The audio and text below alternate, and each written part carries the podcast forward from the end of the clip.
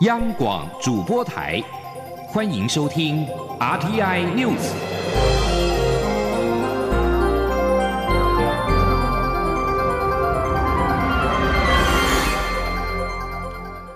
各位好，欢迎收听这节央广主播台提供给您的 RTI News，我是陈子华。台铁南回铁路在今天举行了电气化通车典礼，交通部长林佳龙在多位立委的陪同之下。搭乘了首航列车，从屏东直达台东。南回铁路电气化之后，从高雄到台东的时间可以节省二十七分钟，到花莲缩短三十九分钟。李江龙表示，台湾环岛铁路电气化之后，下个阶段就是全岛六小时的高快速铁路网。记者陈林信宏的报道。南回铁路在一九八零年开始动工，期间还挖出在地底沉睡千年的卑南遗址，也诞生了台东国立台湾史前文化博物馆。南回铁路全长九十八点二五公里，台东火车站前的南回铁路纪念碑，记录着工程期间殉职的二十一位人员。有人爆破隧道丧生，有人在女儿出生当天罹难，有人虽退休了，但继续在南回铁路工程服务，却在意外中遭逢不幸。南回铁路电气化二十号举行通车典礼，也代表台湾环岛铁路电气化最终一里路的完成。二十三号台铁班次将全面更新，高雄到台东最多节省二十七分钟，到花莲缩短三十九分钟。一直到明年一月三号前，只要搭乘南回铁路，都可以购买五折优惠票价。交通部长林佳龙在多位地委陪同下，二十号搭乘首航列车从屏东直抵台东。他在通车典礼上致辞表示，台湾环岛铁路电气化完成之后，台湾可以更紧密的成为一个九小时搭乘火车不用换车一车到底的生活圈。下一个阶段，交通部要力拼的就是全岛六小时的高快速铁路网。林佳龙说：“当然，我们也在规划啊下一个阶段。”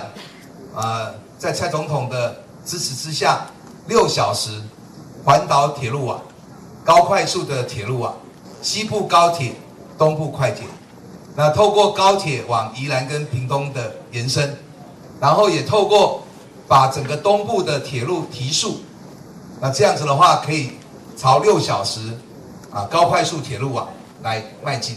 林佳龙表示，全岛六小时高快速铁路网将让台湾成为更紧密连接的宝岛，而且不只是一条运输线，也会是一条观光美学的路线，让台湾更加行销全世界。明年是台湾自行车旅游年，将提供三百班次让铁马可以上火车。至于二零二二年，则是台湾铁道观光旅游年，届时将要验收全台所有铁道观光、铁道文化、铁道经济的发展。中广播电台记者陈琳信鸿报道。而南回铁路电气化在今天全线通车，出席通车典礼的蔡英文总统表示，南回铁路电气化通车之后，不只有助于台东跟屏东之间的往来，也有助于东部的观光。身为屏东人的蔡总统更大推南回铁路上的双东海岸线的美景，邀请民众一起来体验。国内在今天新增了三例的 COVID-19 俗称武汉肺炎的确诊的病例，分别从美国跟印尼入境，而其中两名为前日确诊国籍女机师的同事。指挥中心认定是一起航空器群聚的感染，在未来也将针对航空机组人员防疫措施进一步的检讨。指挥中心发言人庄仁祥说。那由于按七六零、七六五、七六六啊，都是在十二月十二日同班航班工作，那航程均在密闭空间，时间长且有部分时间呃无防护接触，所以而且由于按七六五在呃机上已经有症状啊，那他的血清抗体也是阳性啊，所以研判按七六零、七六就在机上是受。按七六五感染，所以是一起所谓的呃航空机的感染事件。而同时，指挥中心统计，截止到目前，国内累计是七百六十六例的确诊，按五三零移除为空号。确诊个案当中有七人死亡，六百二十七人解除了隔离，一百三十二人住院隔离当中。另外，国际媒体报道指出，英国出现新型冠状病毒新变种病毒株。传播的速度比之前高出了七成，台湾是否可能因此限制英国航班的入境也受到关注。对此，庄仁祥表示，目前台湾采取的边境措施仍是入境必须居家检疫十四天，即使有病毒传入，也传播不出去。因此，目前没有任何禁止英国航空公司入境的规划。北台湾降雨算是一波接着一波，但是由于集中在北部地局部地区，供应新竹、苗栗、台中的水库仍然是吃紧。就以今天来看，水位持续的下降，甚至快见底。农委会副主委陈俊吉感叹，以目前水库的量，根本无法满足水稻的生育期。而最糟糕的就是种到一半却没有水的窘境。农委会农田水利署署长蔡普生则表示，以目前来看，就桃园较有效蓄水。二十九号的水情会议可能也会达成局部的免停灌。记者陈立信洪的报道。入冬之后，台湾降雨呈现极端。近期北部又湿又冷，即便太阳露脸，也只是短暂的半天至一天，隔天又是阴雨绵绵。但同时，其南台湾天气却是艳阳高照，甚至有些县市一滴雨都没下，真是一个台湾两样情。根据经济部水利署二十号的最新统计，目前供应新竹苗栗的水库，包括宝山、永和山、明德，以及供应台中的鲤鱼潭德基水库。蓄水量最高的只有百分之三十多，明德水库甚至只有百分之十六，而且因为没有雨水进账，水位持续下探。农委会副主委陈君记表示，这样的水情根本无法满足水稻的生育期。陈君记说。那我们最担心的就是说，种到一半没水最糟糕，哦，所以我们桃园的地区我们还在期待，哦，因为桃园最近有一波雨嘛，哈，我们还在期待。但是苗栗的永和山好的水库，哈，跟应该是明德吧，哈，我我觉得那个水库快要见底了，哦，那台中鲤鱼塘跟德基，哈，其实也不是那么乐观呐，哦，因为特别中部昨天有一点雨，但是还小啦，哦，因为整个北部地区大概需要二点。二点二亿吨，二点二点三亿吨，现在 total 里也不过一点二左右，还差了将近有一亿吨呢。面临极端气候，陈俊基也表示，急降雨跟干旱变成常态。目前农委会也正建构规划，搭配五 G 时代来临，导入智慧化水门的监控。过去是水工控制，且得透过电话告知哪些水门得开关，但透过农委会各单位结合成的水资源站情室系统，要开或关哪几个水闸门，瞬间可达成，如此就能有效调度水的利用。目前停灌决策是最。最不得已的作为，但未来可以有效透过减量、分区轮灌的方式，让水资源有效调度，农民损失也能减到最少。中央广电台记者陈林信鸿报道。苏打绿团员阿公龚玉琪在近期推出了创作专辑《龚玉琪第一章》，并且在四十岁当天举行了一场音乐会，一圆心愿。阿公说，从苏打绿二零一五年冬末了。专辑发行一直到这次自己的个人创作专辑的发表，他才敢把过去学习古典音乐的作业成果拿给老师看，也很开心自己走到音乐生涯又带来到另外一个阶段。记者江昭伦的报道：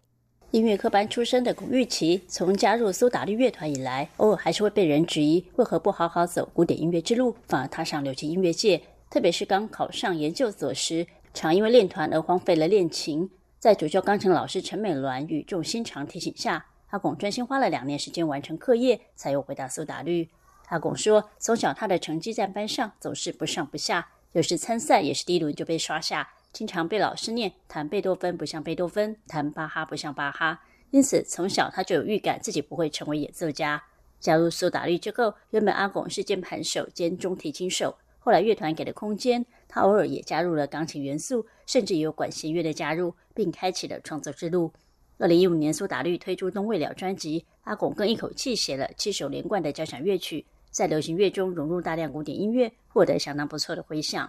阿拱笑说，他一直到《冬未了》专辑推出，才终于在事隔十几年后，敢主动打电话跟主修钢琴老师陈美銮联络，之后就比较常联系。老师也很支持他，将古典乐所学用于流行乐上。最近甚至出乎意料，邀请他到课堂上分享对于创作的想法，让他很感动。阿拱说：“真的要说有什么什么门槛哈，我觉得那门槛还是我真的因为我做到了某个程度之后，我真的才敢把我这个作业拿回给老师看。这对我来说还是一个经过了十几年的挑战。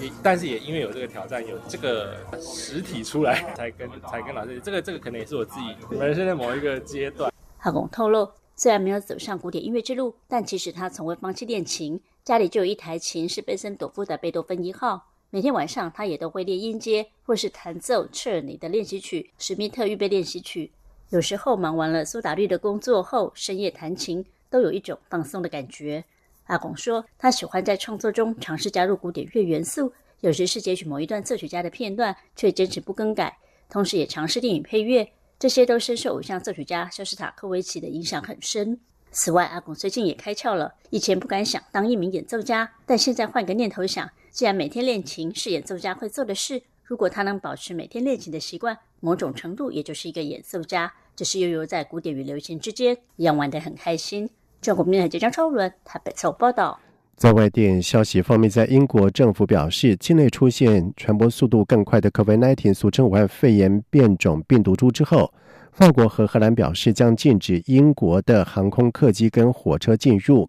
法国 BFM 电视台在今天。未引述消息人士报道指出，巴黎当局正在考虑禁止来自于英国的客机航班以及列车进入到法国。同时，电视台表示，法国当局预计将在当地时间今天稍后正式发布上述的禁令。不过，路透社询问法国交通部，没有立即获得回复。此外，荷兰方面则表示，从今天开始禁止来自于英国的载客航班班机进入到荷兰。英国首相强生。首席科学顾问瓦朗斯以及首席医疗官惠提在十九号召开记者会，宣布今年发现 COVID-19 变种病毒株，推测应该是九月中旬在伦敦或英格兰南部的肯特郡最先产生。而根据英国的分析，变种病毒株传染力增加达百分之七十，但是没有证据显示新种病毒会更致命，或者是造成更多的重症。而且目前研发的疫苗应该仍然有效。泰国在今天举行了全国地方选举，这是从去年国会大选之后的另外一次的民主考验。在去年国会大选被控舞弊，并且引爆了随后几个月的年轻人的抗争活动，而这次选举是在首都曼谷以外的全国七十六省进行，是现任总理帕拉育在二零一四年以军事政变推翻民选政府以来的第一次的地方选举，而这场选举被延迟了六年才举行。帕拉育借由去年争议的国会大选继续执政，而投票时间是从下午五点，也就是台湾下午的六点结束。预料在晚上就会有初步的选举结果。而这次推出候选人的政党包括有进步运动党，这个政党是在反对派领袖塔纳通的未来前进党遭到禁止之后成立的。而这次选举是进步运动党的首战，塔纳通被视为是帕拉育的最大的挑战者。此外，这次选举也是对另外一个政党维泰党的考验。这个和流亡海外民粹主义前总理戴克辛有关的政党，目前仍是国会当中的最大反对党。在两千零六年被推翻并且流亡海外之后，戴克辛就鲜少公开发表评论。不过这次他特别在选前在推特上面呼吁选民支持维泰党。中国无人机制造开发商大疆创新科技公司表示。尽管被美国列入出口管制的实体清单，也就是贸易黑名单，但是他们的商品将持续在美国贩售。大疆创新也对美商务部的决定感到失望。美国商务部以国家安全为理由，在十八号一举增列了六十多家的中国企业和实体进入到贸易黑名单，而其中包含了半导体龙头中芯国际、无人机制造商大疆创新以及光启等。而尽管美国总统川普的任期只剩下几个礼拜，但是他持续压制中国毫不手软，增列了六十多家中企进入到贸易黑名单是最新的例子。